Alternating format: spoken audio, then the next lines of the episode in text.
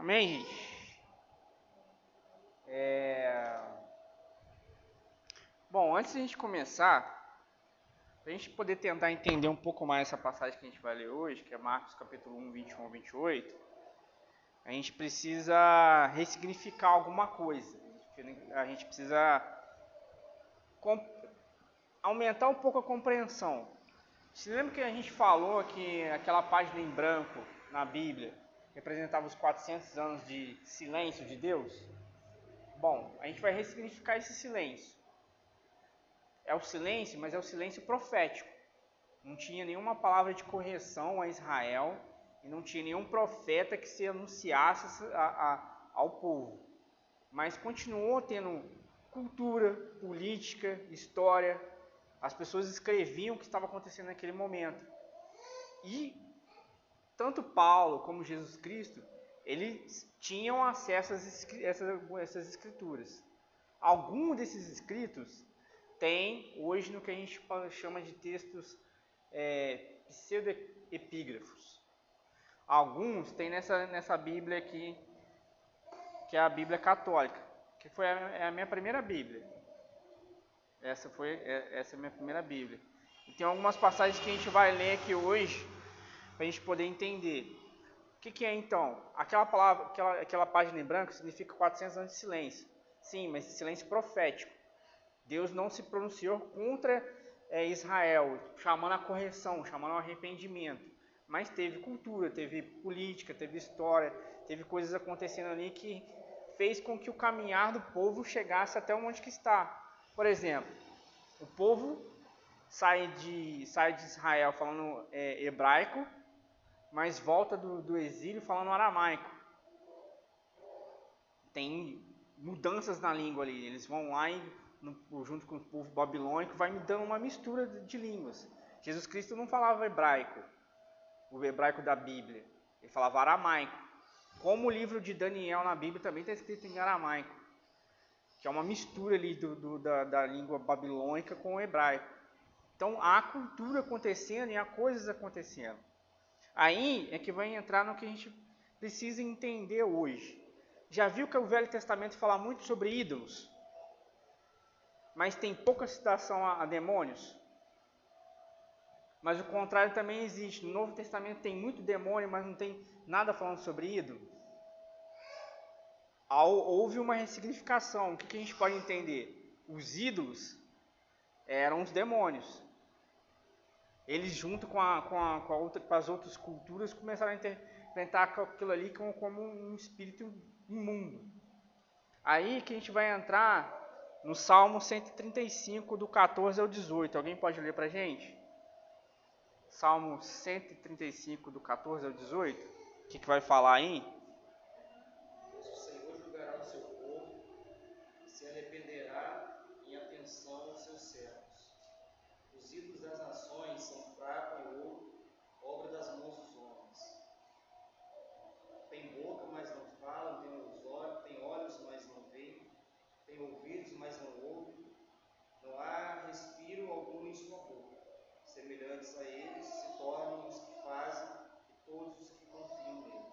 Está vendo?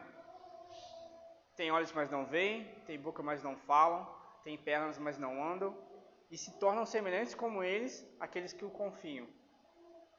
O que, que Jesus Cristo chega, chega é, é, mais faz no seu ministério? Cura aleijado, cura cego, cura é, pessoas mudas. O que, que ele está trazendo de novo? As pessoas, aquelas pessoas que se deixaram consumir pela idolatria viraram algum tipo de. foram é, oprimidas por, por demônios que fizeram elas ficar cegas, mudas, sem andar. A gente vai ver na prática na próxima, no próximo estudo uma cura de um aleijado. Que, que Jesus Cristo está querendo demonstrar para a gente? Ó, vocês ficaram tanto na idolatria que hoje eu preciso ressignificar vocês. A imagem de vocês é a imagem de Deus. Deus fez a, nós, fez a nós a imagem e semelhança. E eu acho engraçado assim, que Deus proíbe que nós possamos deuses, né? De, de prata, de ouro, de barro, mas Deus faz a gente do barro, a qual a gente faz um ídolo. Então Deus fez uma imagem dele que é a nós. Então Deus, Jesus Cristo chega para em Israel para ressignificar. Você é a imagem de Deus, você não é a imagem de um ídolo. Aí a gente chega nessa passagem que a gente está hoje. Que aí você pode ler, Flaviano, Marcos 1, 21 a 28.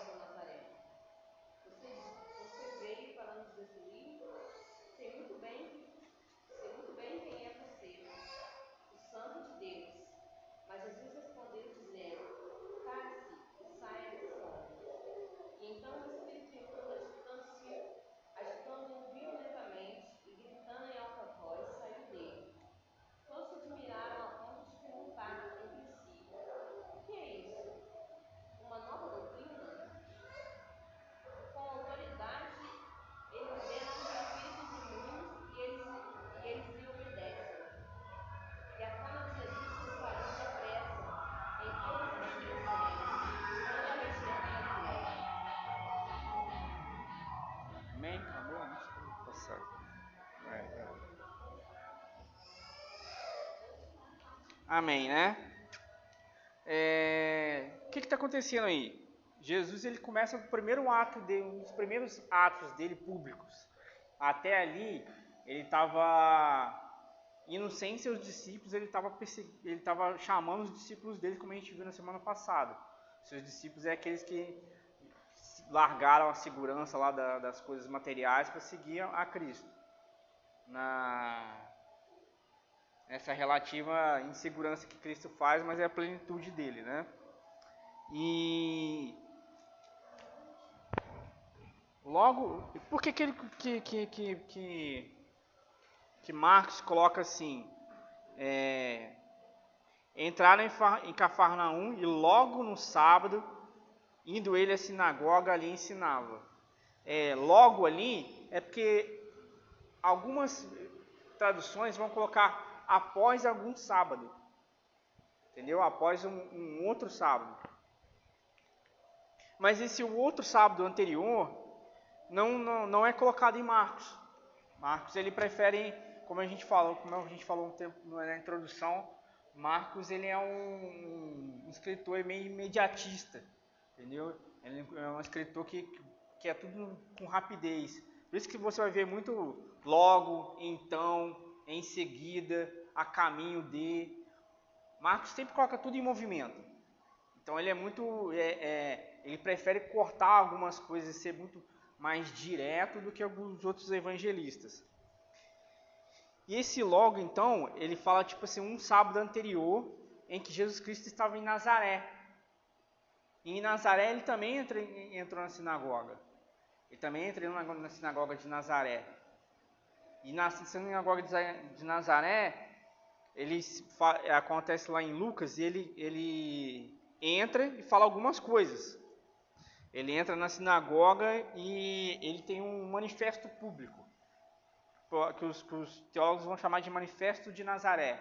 Ele vai anunciar o seu, seu reino em, em, em, em Nazaré. E ele diz assim: O Espírito do Senhor está sobre mim, pois que me ungiu para evangelizar os pobres e me enviou a curar os quebrantados de coração e a pregar a liberdade aos cativos e a restauração de vista aos cegos e pôr em liberdade os oprimidos e anunciar o ano aceitável do Senhor. Isso aqui é Isaías 61, 1 e 2. Quando Jesus Cristo está dizendo isso, é que ele está, tá citando Isaías 61 e 2. E por que, que Jesus Cristo fala isso? Porque ele está demonstrando para as pessoas que, ó, eu tenho autoridade para pregar o evangelho, para curar os oprimidos e para libertar os cativos. E e assim a gente vai começando aqui no versículo 21. Entraram em Carnafarnaum e logo indo ele à sinagoga. A sinagoga também, uma tradução mais é possível que a gente possa pegar ali é casa de oração. A sinagoga também foi criada durante essa época do exílio, porque eles não tinham templo. Eles não podiam é, é, é, ofertar mais, né, queimar suas coisas de oferta, mas eles se uniam para adorar e orar a Deus. Então essa sinagoga se, começou, se iniciou ali no, no, no, no, tempo de exílio. Mas assim que eles saíram do exílio, é, algumas aldeias longe, depois que eles colocaram, é, restauraram o, templo lá em Zorobabel, as sinagogas ainda ficaram na questão de Israel, porque era uma casa de oração, e essa casa de oração também servia para ensino dos meninos, como a gente falou assim, para um rabino, só poderia ser rabino se ele começasse a aprender desde os 12 anos. E ele aprendia a ler a, a, os profetas e o Pentateuco, que é os cinco primeiros livros, na sinagoga. Ali ele tinha o ensino. E durante o sábado tinha reunião de oração e exposição da palavra. Como a gente faz com o culto. A gente não pode chamar aquilo lá de igreja ou de templo, que é muito diferente. A igreja é, é, é somos nós, é, é a gente que a gente não pode chamar a, o nosso templo aqui, a nossa, nossas paredes aqui também de casa sinagoga, não é? Que é um, mesmo que a gente às vezes chame a nossa, nossa igreja de casa de oração, mas são coisas completamente diferentes. A, a sinagoga, por exemplo, podia ter alguns. É, como eu vou falar? Esqueci o nome da palavra agora. Julgamentos. Acontecia algum crime ali, alguma coisa de adultério, alguma coisa que acontecia aqui no bairro, em volta, as pessoas vinham, se aqui fosse uma sinagoga, teria um mestre, um escriba, que iria é, julgar aquele acontecido, entendeu? Aqui a gente não, na igreja não faz isso, a igreja não pode julgar, a gente não julga ninguém. Então a sinagoga começou a ser criada nesse contexto e tinha todas essas é, funções, além da casa de oração no sábado, e exposição da palavra no sábado, durante a semana ela tinha um ensino, tinha alguns julgamentos ali. É, esse era o, a função da sinagoga. Ah, no versículo 22, é, e maravilharam-se de sua doutrina, porque os ensinava como tendo autoridade, e não como os escribas. Por que, que, que, que, que que essas pessoas se maravilhavam com o ensino de Jesus. Porque o ensino dele não é um ensino comum. O ensino dele era direto do Pai. Os judeus, os rabinos daquela época ali, eles só faziam é, uma coisa: recitar a palavra, a, a, a escritura antiga, e fazer um comentário que dois outros rabinos teriam feito. Ó, segundo rabino tal, essa passagem significa isso, isso e isso. Segundo esse rabino aqui, a gente pode ter essa, essa, essa entendimento. E ali ele misturava os entendimentos dessas duas pessoas e falava. Dois rabinos da época de Jesus que eram muito famosos eram o Hillel e o Shammai. São dois rabinos que eram muito citados por outros rabinos, porque eles eram é, de escolas totalmente opostas e que tinha muito ensinamento. Mas Jesus Cristo não. Jesus Cristo chegou na sinagoga em Cafarnaum falando o ensinamento, o ensino dele, vindo dele, com a autoridade dele. Ele não falava, citava, ele, fala, ele dizia o que é a verdade. Por isso essas pessoas começaram a se espantar. Mas que autoridade tem, ele tem para falar, falar isso? Quem que ele citou? Ele não citava ninguém, ele tinha aprendido a palavra com o próprio, próprio Deus o, o ensinamento dele vinha de Deus, né? Uh, no versículo 23, estava na sinagoga deles um homem com um espírito imundo, a qual exclamou. Esse 23, assim, estava na sinagoga, um espírito imundo. Esse imundo aqui, ou impuro, é, não está ligado ao espírito ser sujo está ligada à questão da impureza que o, que o demônio que estava sobre aquela pessoa causava à pessoa. Aqui diz que estava na sinagoga deles. Não estava. Assim, esse espírito ele invadiu a sinagoga. Porque se uma pessoa era considerada impura, ele não podia entrar na sinagoga também. Então estava na sinagoga deles, não. Esse, esse espírito aqui ele invadiu o lugar. Jesus Cristo estava ensinando ali, o pessoal estava se maravilhando e o espírito imundo entrou lá. Ele invadiu mesmo como se tivesse um confronto. Eu acho muito interessante que eu ouvi uma pregação há um tempo atrás assim, é, a partir da tentação no deserto, a qual Jesus Cristo venceu Satanás, já estava decretado só, gente, acabou para nós. O cara chegou aí. Os demônios já sabiam, já era, estamos condenados. O que, que acontece após isso? Muito demônio vai confrontar Jesus, porque eles estão querendo o quê? É uma retaliação. Não, vamos para cima dele então. É, ó, se ele se acabou para nós, vamos confrontar. É guerra. Aí o primeiro que já aparece lá, ele já vai invadindo a sinagoga durante o ensino de Jesus Cristo e grita. Né? E o que, que ele grita? O que temos contigo, Jesus o Nazareno? Vieste nos destruir? Bem sei que é o, santos, o santo de Deus. Versículo 24. Acho muito interessante, assim, não sei se vocês vão concordar comigo, é, que se você ler os primeiros capítulos de Marcos, de Lucas ou de Mateus, principalmente do Marcos, porque o Marcos ele dá uma, um foco muito em exorcismo. As únicas pessoas que vão falar assim, tu és o Cristo, filho de Deus, filho de Deus, os que sabem realmente a identidade de Jesus Cristo são os demônios. Nunca é um discípulo dele que fala que, que, é, que ele é filho de Deus. Nunca é ninguém que chega para ele e fala que ele é filho de Deus. Só bem mais depois que ele começa a se não, mas isso é bem mais depois. No comecinho mesmo do, do ministério de Cristo, os únicos que, que falam que a identidade de Cristo é, é filho de Deus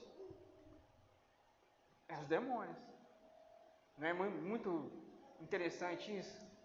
Porque pela percepção espiritual, né? Porque assim, é interessante, porque quando você chama, quando ele vai falar de Natanael, se Jesus não revela que Natanael estava debaixo da figueira, ali, ele não ia de fato é, discernir ali, ó, esse cara é diferente.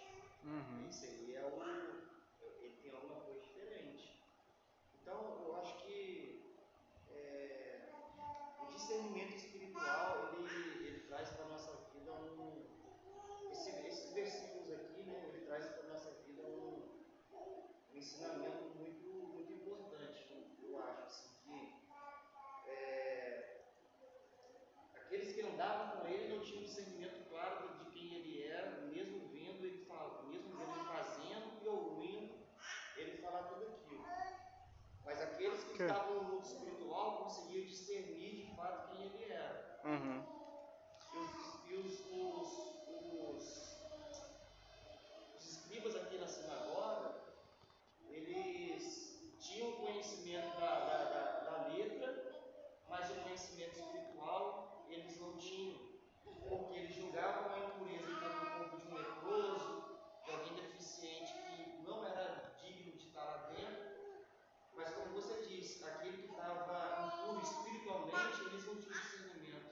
Tinha discernimento.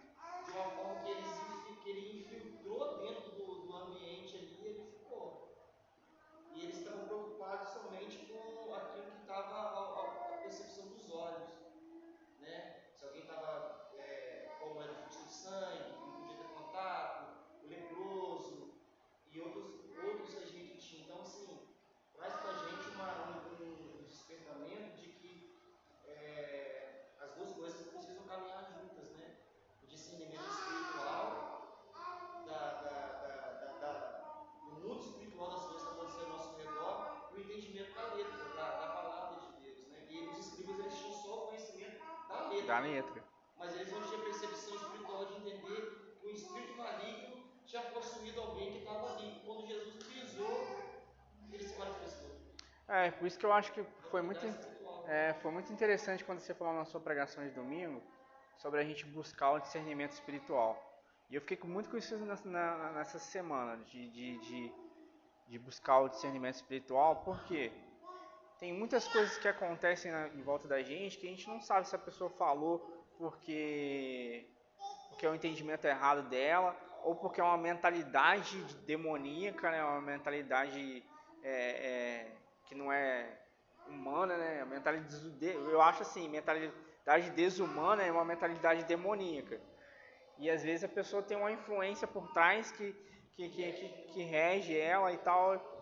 E a gente nem vê, às vezes a gente comenta uma coisa, nossa, mas você comentou isso, isso e isso, que nem meu colega fala que às vezes, eu às vezes sempre, ele, a gente conversa muito lá no serviço sobre muitos assuntos. E eu falo o que eu, o que eu acho. Aí fala, ah, nossa, se você tivesse em algum lugar, você ia ser cancelado, né? Pelo que você fala. Eu falei, não, o que eu falo, tipo assim, é o que eu acredito e que eu acho que eu, que eu, que eu tenho discernimento na Bíblia. Agora, se a pessoa acha que está errado ou não. Mas a gente me fez assim, depois que o Diego falou assim, não, realmente, às vezes as pessoas não estão preparadas 100% para a verdade. Então, eu, tipo assim, eu vou falar até aqui. É o discernimento espiritual, para não ofender a pessoa. Foi o que a gente falou há, há alguns estudos atrás, né? Que, que ela, é, e isso vai muito de encontro com a palavra do Diego no, no, no domingo também, de buscar o discernimento espiritual. Agora você imagina, Beto,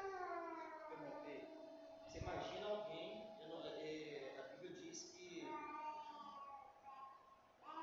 estava na sinagoga um homem ali, mas possa ser que seja alguém que estava ali ouvindo, seja alguém também que esteja ali aprendendo, pode ser que é, a Bíblia, claro que é onde a Bíblia não fala, a gente deve calar, mas uhum. é, não diz se era um escriba, se era um doutor, se era não. alguém.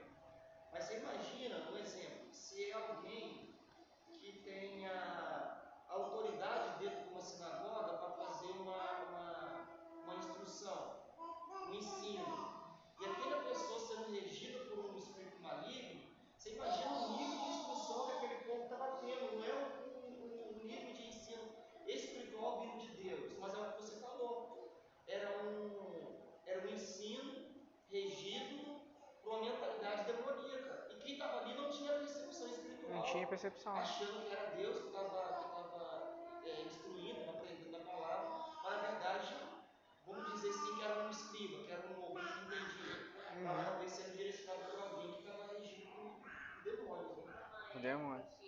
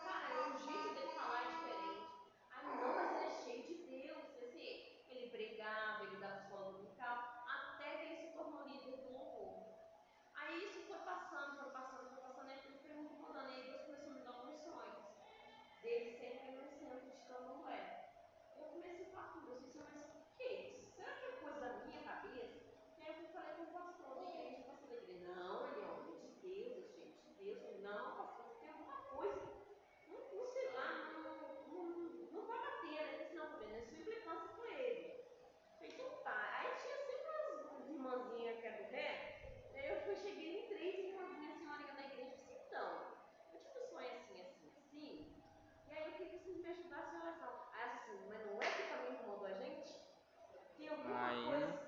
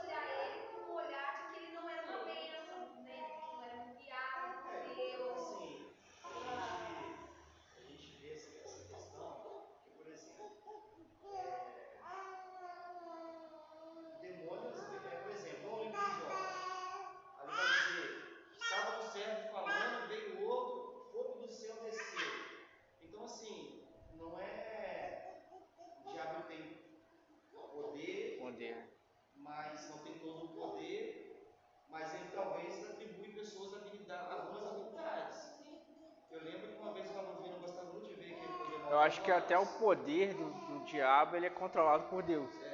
É, é incrível você falar isso, mas é. Eu estava ouvindo um, uma, um debate, o, o debatedor falou assim que Deus ele, Deus ele permite o mal para que as pessoas tenham é, o conhecimento do bem. Então, sim, Aham. você precisa entender o qual foi calor. Mas pegando um gancho rapidinho para nós atrapalhar. O, o humorista estava em altas horas, ele estava falando assim, ah, estava falando sobre os dons dele, que ele imita tal, e etc, etc, etc. Aí ele falou que ele só conseguia ter uma habilidade para poder imitar a voz, trejeito, essas coisas assim, se a entidade se manifestasse nele e dasse a ele autoridade, dasse a ele habilidade para ele poder fazer aquilo ali. Então, assim, é, de uma forma ou outra, as pessoas às vezes elas podem ser tomadas de algumas certas habilidades se a gente não tiver um discernimento espiritual, igual o Fabrício falou, pô, o cara é talentoso, o cara é bom, o cara. Uhum. Mas na verdade existia um regimento por trás dele ali que foi jogado por terra, porque sempre um, gente. Ninguém fica de engano do Senhor. Não tem como. Então, Deus ele despertou alguém ali, já foi maturando aquilo ali. Jeito. É verdade. Sempre tem alguém atento, não adianta. É, Você sempre vai é. encontrar alguém e falar, olha. Sempre um remanescente, né? Presta sempre atenção. Eu acho assim, eu tava ouvindo uma pregação e eu tava, eu fiquei muito tocado para orar nesse sentido assim, porque foi a partir disso que eu acho que eu, que eu, que eu, que eu mais é confiei no, em dar a casa de paz aqui, porque uma vez eu tava, tava na igreja que a gente que a gente congregava e eu, eu pedi o dom espiritual de mestre, né? E é um dom espiritual.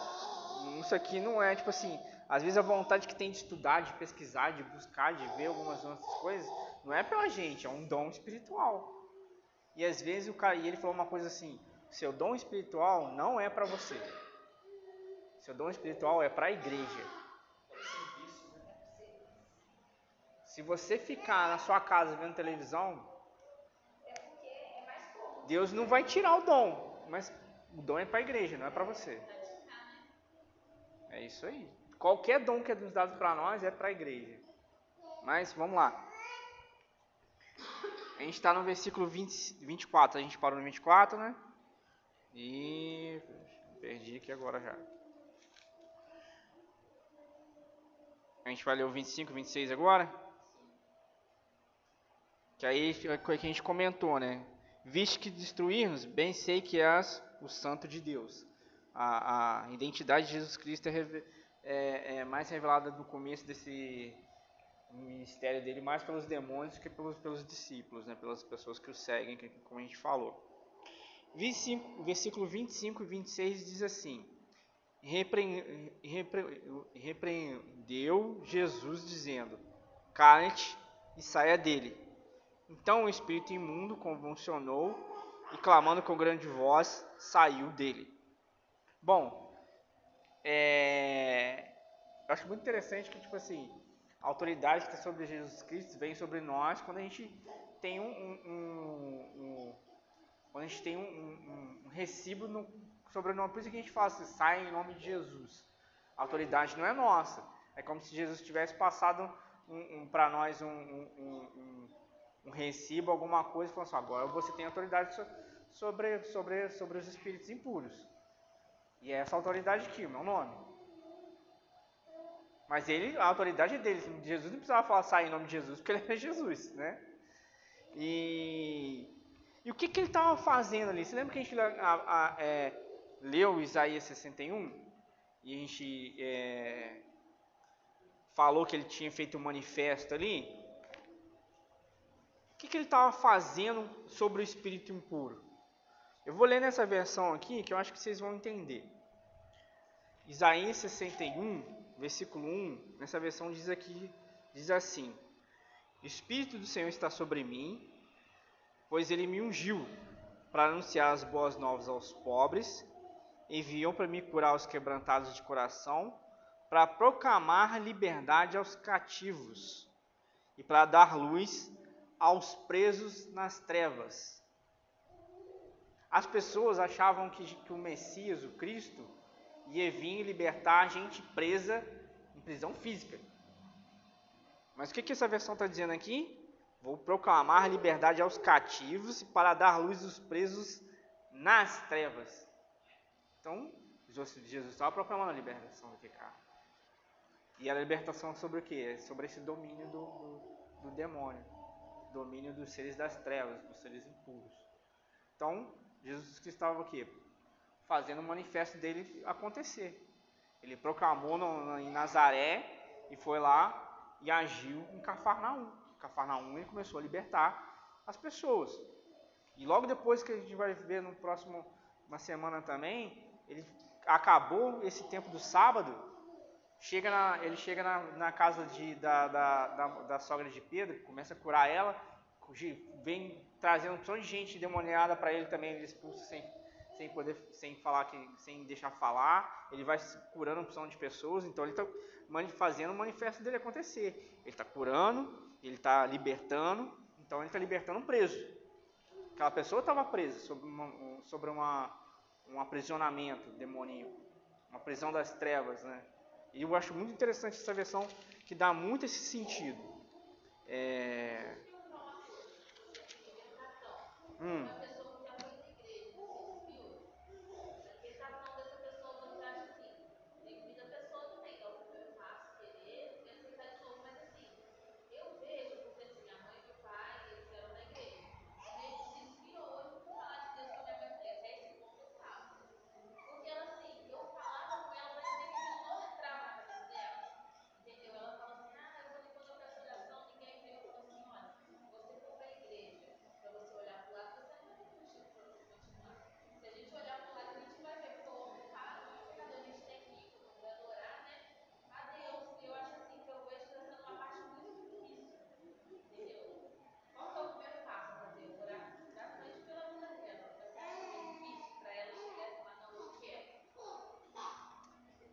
Eu acho que você deve orar no sentido de te dar oportunidades para falar de nome de, do nome de Cristo.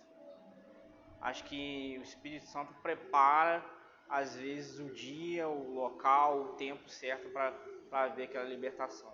Aqui a gente está falando de uma libertação muito profunda em que há uma manifestação. Agora, um caso desse de desvio, é que nem aquela gente que comentou, é do lixo, sabe? Que o parasita vai pegando a questão da mentalidade. Isso a gente só vai com os poucos, vai ali libertando as pessoas, tirando a sujeira. É uma coisa muito mais. É... Eu acho assim: se vem alguém aqui endemoniado e cai aqui, a gente vai orar, esse espírito vai sair. Amém. A pessoa vai vir na igreja duas ou três vezes, mas aí a gente não enche ela com o Espírito Santo, ela volta. Fica pior, como a gente comentou. O trabalho mais difícil da libertação é esse a gente orou pela pessoa, a gente vai começar a tirar as sujeiras emocionais. Mostrar para ela só, do jeito que você pensa está errado. Ó, o jeito que você está fazendo é assim, assim, assado. A Bíblia fala assim.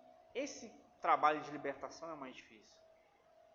É muito mais difícil do que chegar e falar só, sai em nome de Jesus. O... Preparado mesmo. Alicerçado na palavra, alicerçado em oração. Começa a orar em sentido assim, Senhor, me dê oportunidades para falar do teu, do teu amor. E às vezes não é versículo bíblico que você vai ficar jogando em cima dela, não. Às vezes é um conselho. Porque também lá em. Leia. 1 Coríntios capítulo 12, 13. 12, 13, 14? 12, 13, 14. Você vai ver que tem dons de conselhamento. Dons para aconselhar também pessoas também é um dom que o Espírito Santo dá. Então, Deus vai te dar o discernimento que a gente está tá falando aqui para aconselhar. Esse conselho é uma libertação profunda demais.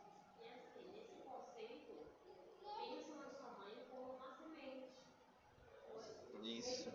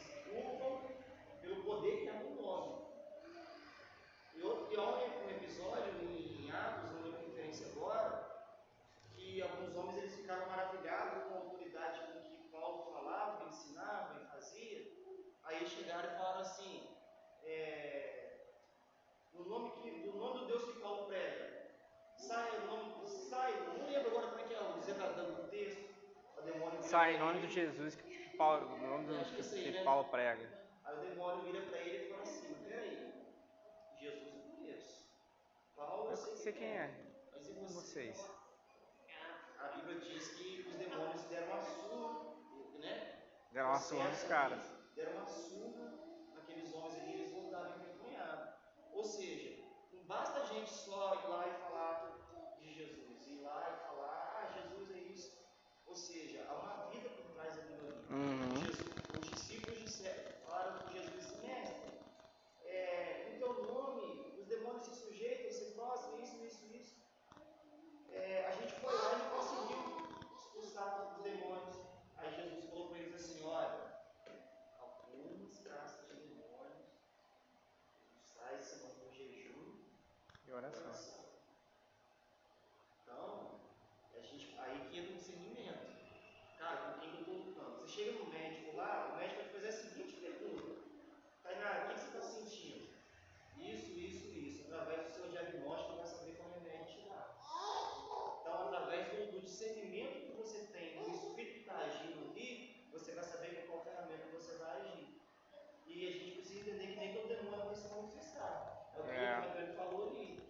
Se Deus não processa a revelação através do sonho, através da, da, da comunhão da espiritualidade ali, opa, então peraí, há alguma coisa escondida aqui, então vamos lá no propósito, o demônio foi revelado. O demônio ele entrou, ficou, e ele e regeu a igreja. Uma vez eu ouvi uma coisa muito interessante. O demônio fosse, o demônio manifestado e falou assim, ó, eu chego aqui, eu sento na cadeira, eu pego o microfone, eu sento no altar, eu tenho a oportunidade. E aí? É. Você está entendendo? Então, é assim, gente, a gente está lidando com um ser milenar. Já não começou ontem, não. Ele estava lá desde lá, tentando Adão. Eu estou com 30, 34. Você está com quanto? 36. 36. Ele está tentando gente desde o início do tempo. Então, assim, ele é estrategista. Então, o que a gente precisa entender é que, é, sim, o ponto de vista para complementar tudo que a gente tem falado aqui.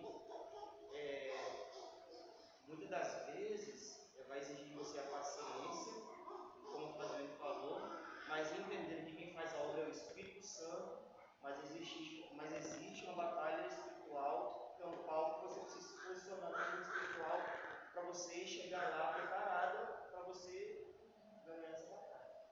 E é bom que você não tá sozinho. Gente, ó, eu vou falar um negócio pra vocês. O Espírito Santo é tão maravilhoso, cara, que tipo assim. Que eu ia falar aqui, a Geisa falou e o Diego já falou. Por quê? Versículo 27 tá. É, uh, peraí, perdi. Versículo 27 está assim: E todos se admiraram ao ponto de perguntar entre si, dizendo: Que é isto? Que nova doutrina é esta? Pois com autoridade ordena os espíritos imundos e eles lhe obedecem. Por que, que essas pessoas se espantaram com isso?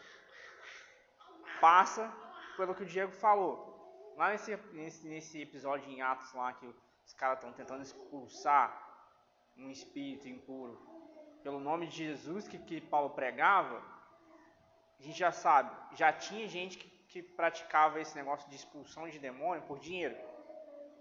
Já tinha é, é, exorcista itinerário em, Israel, exorcizando demônio lá com tudo que é direito. Mas por que, que as pessoas se espantaram com o ensinamento de Jesus Cristo? Ele manda e eles obedecem. Por causa da autoridade que está sobre o nome de Jesus. E por que, que essas pessoas se espantaram? Porque o que Jesus falou. Eles, ele, Jesus Cristo não negociava. E esses exorcistas negociavam. Aí é o que eu falei para vocês que a gente ia aprender aqui nessa, nessa versão de, da, da Bíblia católica. Porque lá em, em Tobias, que é um livro deuterocanônico, é uma história mais ou menos assim. É, um pai tem um filho a, chamado Tobias, em que ele precisa, que ele manda esse filho dele, é, acho que é cobrar uma dívida de uma família. Aí essa família oferece como, como um pagamento a filha. Mas só que essa, essa, essa, essa filha dessa família, ela é possuída por um demônio em que toda, toda vez na noite nupcial ela mata os noivos dela. É, é uma história muito, muito cabulosa. Aí tem esse processo de, de questão de, do, do, do, do, negociar aqui. Que Tobias 3, 3 versículo 7 e 8 está assim. É, Nesse mesmo dia, Sara, filha de Raguel, que morava na Média, em Equitabana, também teve que suportar os insultos de uma empregada de seu pai. Sara tinha se casado com sete homens, porém Asmodeu, o pior dos demônios, tinha matado cada um deles antes que eles tivessem relações conjugais com ela. A empregada lhe dizia: É você mesma que mata seus maridos. Já se casou com sete homens e um, nenhum deles consumou o casamento. Quer dizer, essa é história. Tipo assim, tem um demônio chamado Asmodeu que mata, que mata os maridos. Aí é interessante que, vai, que, que, a, que, a, que, a, a, a, a, história vai continuando. Aí Tobias 6, do 1 ao 8, vai aparecer uma, uma, uma figura que é um anjo.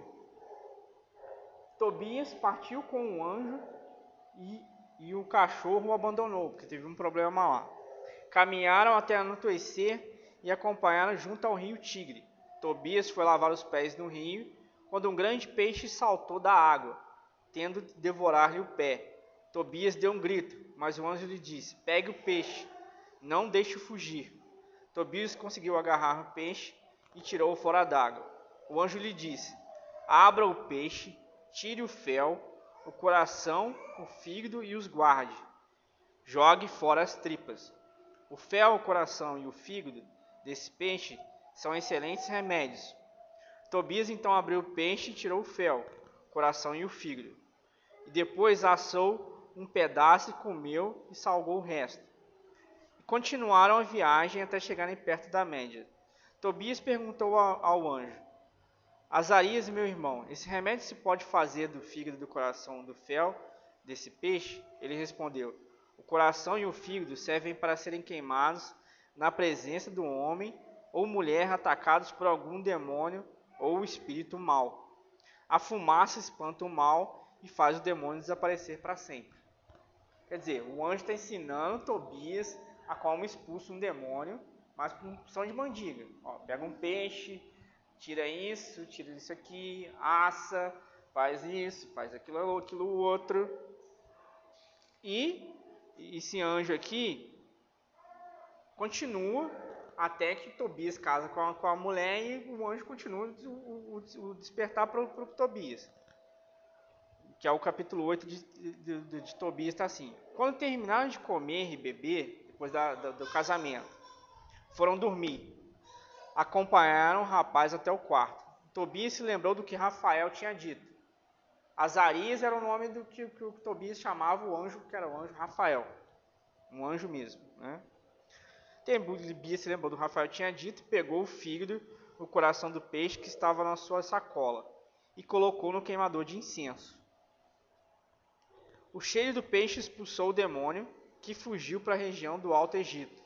Rafael imediatamente o perseguiu, pegou e o acorrentou. Quer dizer, tá vendo? Tinha, eles acreditavam que todos esses, esses exorcistas tinham todas essas mandingas de você ter condicionamento com anjo, ter elementos mágicos, ter livros mágicos para expulsar demônio.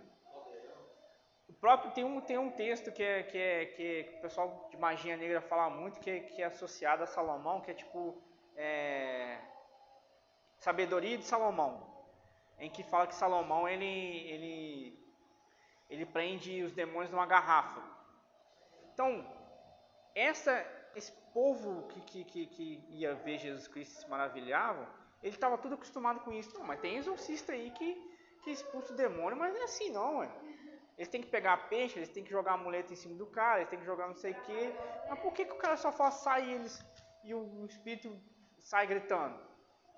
Alguma coisa diferente Cristo tinha. Entendeu? E isso tudo faz com que é, a, a fama de Jesus se, se, se, proliferasse, a fama de Jesus se espalhasse, como diz lá no, no versículo 28 né, de Marcos. É, Marcos 8, 28, né? E logo correu a fama por toda a província da Galiléia. Por causa disso, Jesus Cristo ele não falava citando outros rabinos, as pessoas entendiam como realmente ele tem uma autoridade, e ele não expulsa demônio é, fazendo manjinga, não, ele expulsa com quem tem autoridade mesmo. Só sai, sai. Ele não fica fazendo processo nenhum. Isso tudo acontece nesse povo que que que que que, que tá tão cheio de, de, de de, de mandinga que, que, que, que não entende o que Jesus Cristo está dizendo, que é a autoridade que está sobre a vida de Jesus Cristo. E às vezes eu acho assim que a gente hoje a gente voltou a acreditar em algumas mandingas. Gospel. Eu ouvi falar que ah, o demônio só saiu porque colocou a Bíblia na barriga. Não, cara, sai em nome de Jesus. E às vezes a gente vê algumas coisas, as pessoas entrevistando o, o, o demônio, entrevista com o demônio. Pessoal, mas o que, que você veio fazer? O que, que você quer na vida dela? É, não, sai em nome de Jesus. Mas por que, que as pessoas têm medo disso? Porque precisa que, eu, por citar o, a, o Atos, eu preciso, o demônio precisa reconhecer a autoridade de Cristo sobre você. Será que a gente não tiver uma, uma vida correta, tentando buscar a santidade, eu não estou falando tipo assim perfeita não, porque às vezes a gente vai errar. Mas com naquela no setor que a gente sempre está falando de arrependimento. A gente sempre tem que estar tá em arrependimento. A gente sempre tem que estar tá, tipo assim, ó, meu ato não foi legal e eu preciso me consertar. Isso faz com que esse, esse, esse recibo que a gente ganha de, ganha de Cristo, que é o nome dele, a autoridade dele, os demônios reconheçam. Às vezes uma pessoa que fala, ah, mas eu faço isso, faço aquilo. Chegou alguma coisa na sua frente que aconteceu esse episódio extra, porque às vezes eu vejo um episódio de, de, de possessão demoníaca muito à parte, muito é uma coisa muito é, é, surpreendente mesmo. Você lida muito mais com demônios que não se manifestam, até como o Diego falou, do que aqueles que se manifestam. Aquele que se manifesta, ele já sabe que perdeu nem aquele que, que, que já começou e entrou gritando na sinagoga. Eles sabiam que perdi, estava perdido.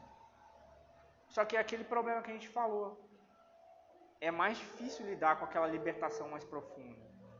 Porque hoje, por exemplo, vai, a gente pode até chegar em um senso comum, gente, ó, se entrar alguém aqui com característica tal, tal, tal, e a gente tiver um círculo de oração, não, não põe a mão na cabeça para expulsar um. Por quê?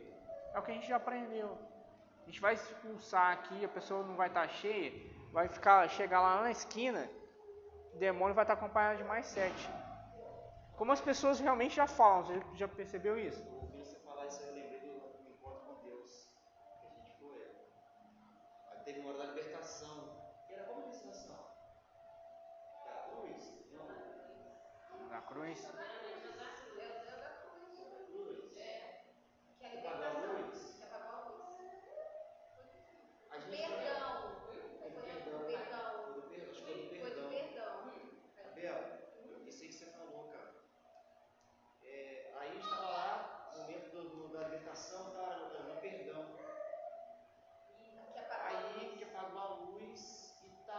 pastora lá ministrando e tal, de repente, é,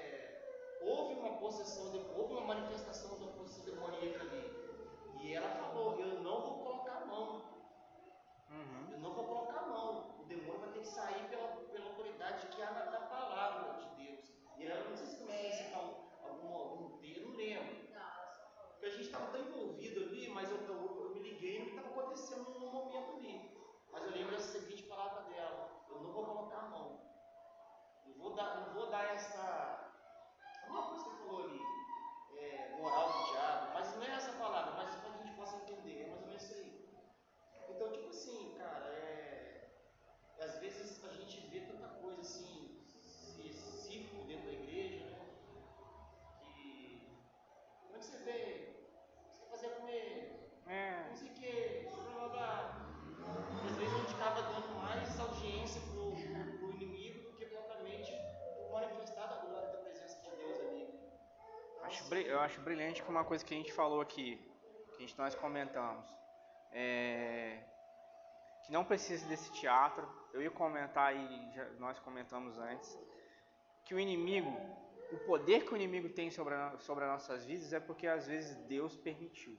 Então até o poder de, do, do- de Satanás é meio que tipo assim regido. Por que, que a gente chama ele de cão? Porque ele é um cão mesmo, ele está na coleira. E a gente esquece que, tipo assim, esse Cristo que tem autoridade, que expulsou uma- e, e maravilhou as pessoas, ele que é o grande libertador. Ele é o ungido que veio para as pessoas para libertar os cativos das trevas. E às vezes a gente, eu já vi muita pessoa falando assim, ah não, porque eu, eu liberto em nome de pastor tal. O que, que pastor tal tem? Quem, que- é ele? Quem que é ele? Quem Né? é ele? E a gente tem que entender assim. Eu, eu tipo assim, eu, eu te- preciso ler com mais in- in- intensamente esse 1 Coríntios 12, 13, 13 e 14 que eu falei para você. Que ele fala muito sobre os dons espirituais. Tem pessoas que têm dons de milagre. Tem pessoas que têm dons de aconselhamento. Tem pessoas que têm dons de mestre. E tem pessoas que têm os dons para expulsão de demônios. Mas uma coisa, sempre Jesus Cristo dá a capacidade de a gente fazer essa libertação profunda. Às vezes, a gente tem muito, a gente não vai conseguir libertar essa, esse, esse espetáculo do, do perdeu de uma vez, porque a gente tem medo. Porque a gente vai pedir para Deus para não, não manifestar. Mas a gente sempre tem a capacidade de, de, de, de, de, de livrar a pessoa nessa sujeira, aconselhando. Só que é mais difícil. Eu gosto muito de uma série que eu falei pra Flaviane que é, é. Como é que é? New Amsterdã, né? Que é um do hospital, em que o rapaz é diretor do hospital, e que eu sempre falo pra Flaviane, cara, esse personagem ele nunca vai pela. Ele sempre tem duas escolhas. A mais fácil, que geralmente é errada e vai prejudicar muita gente, e a mais difícil, que dá mais trabalho, é, é mais é complicado de implementar, mas ele sempre vai mais pela, pela mais difícil, porque é a correta. Às vezes a gente também tem esse pensamento na igreja, eu vou pelo mais fácil, vou expulsar, aí o irmão que, que foi liberto é que se vira lá fora. É mais difícil a gente chegar aqui, irmão, vem caminhar, irmão, aconselha, irmão, faz isso, irmão, faz. É muito difícil.